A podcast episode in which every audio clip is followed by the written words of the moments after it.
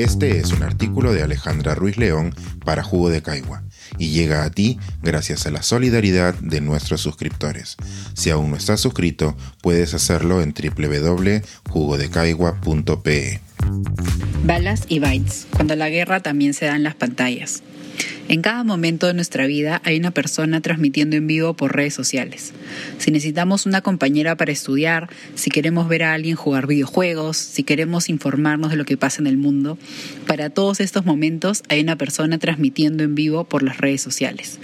Esto es válido también para esos momentos que no nos gustaría estar viendo, como la invasión Rusia a Ucrania. Ver las noticias con los corresponsales de guerra buscando refugio ya no es suficiente para una sociedad que iguala el valor de las fuentes contrastadas con el POV, Point of View, o punto de vista en español. El punto de vista de alguien que está en la zona de conflicto, sea en el lado de Ucrania o de Rusia, nos parece más certero y más real que la transmisión de los medios a los cuales les hemos perdido la confianza, pues tenemos a pensar, y con razón, que siempre hay una agenda detrás. También desconfiamos de los medios independientes, porque ahora una web profesional la hace cualquiera.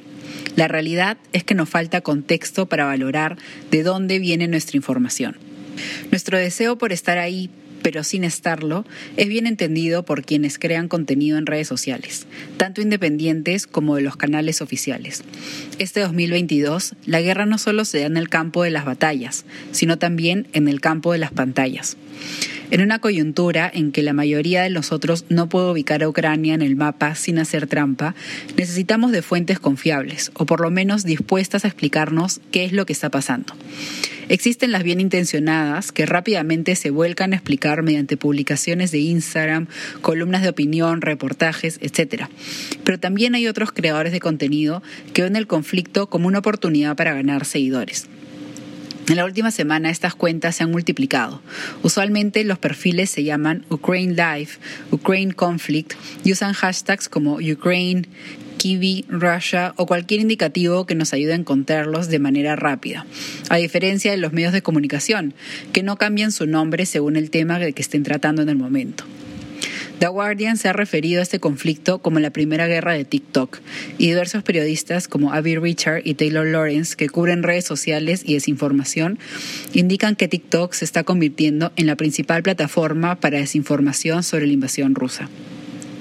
En los últimos días, en esta plataforma, se han multiplicado los videos de conflictos de años anteriores como si fueran actuales.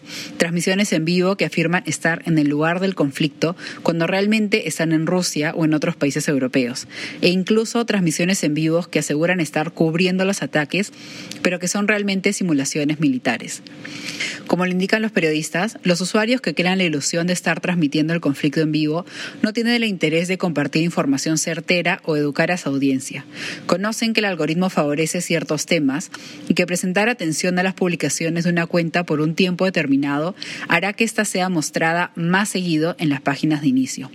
Estos usuarios luego pueden vender sus cuentas con miles de seguidores a marcas, cuentas de memes, etc. Pero no toda la desinformación proviene de usuarios ambiciosos de redes sociales.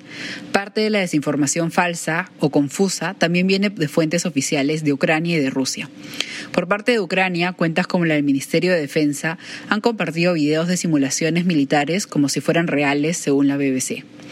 Por su parte, la estrategia de desinformación del gobierno ruso está bien documentada, con propaganda pro-Kremlin extendida en todas las redes sociales, y no solo TikTok.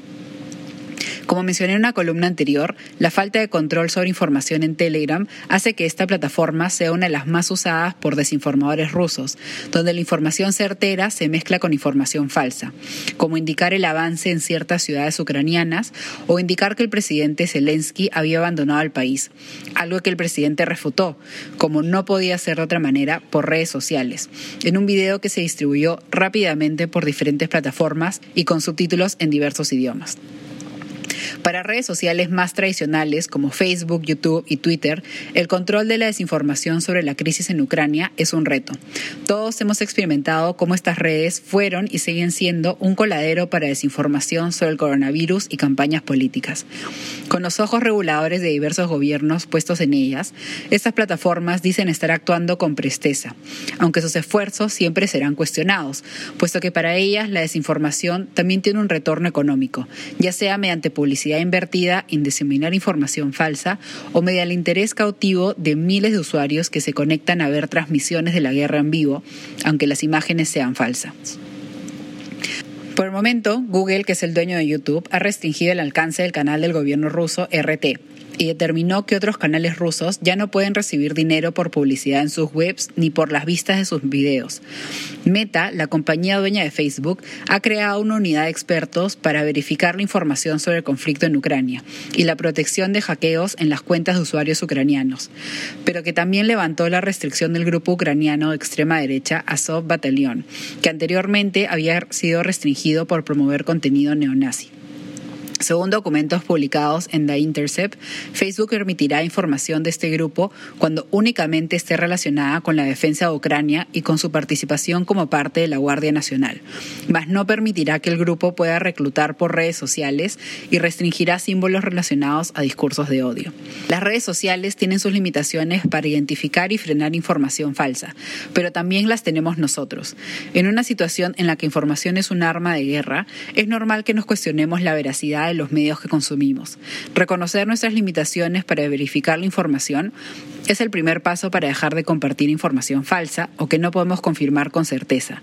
Y también nos debería llevar a preguntarnos si la promesa de las redes sociales de conectar al mundo debió ser cuestionada por su capacidad de ser maquinarias para la desinformación, ya que sea de coronavirus o de conflictos. Recordatorio de que nuestra sensación de paz depende de qué conflictos aparecen en nuestras pantallas.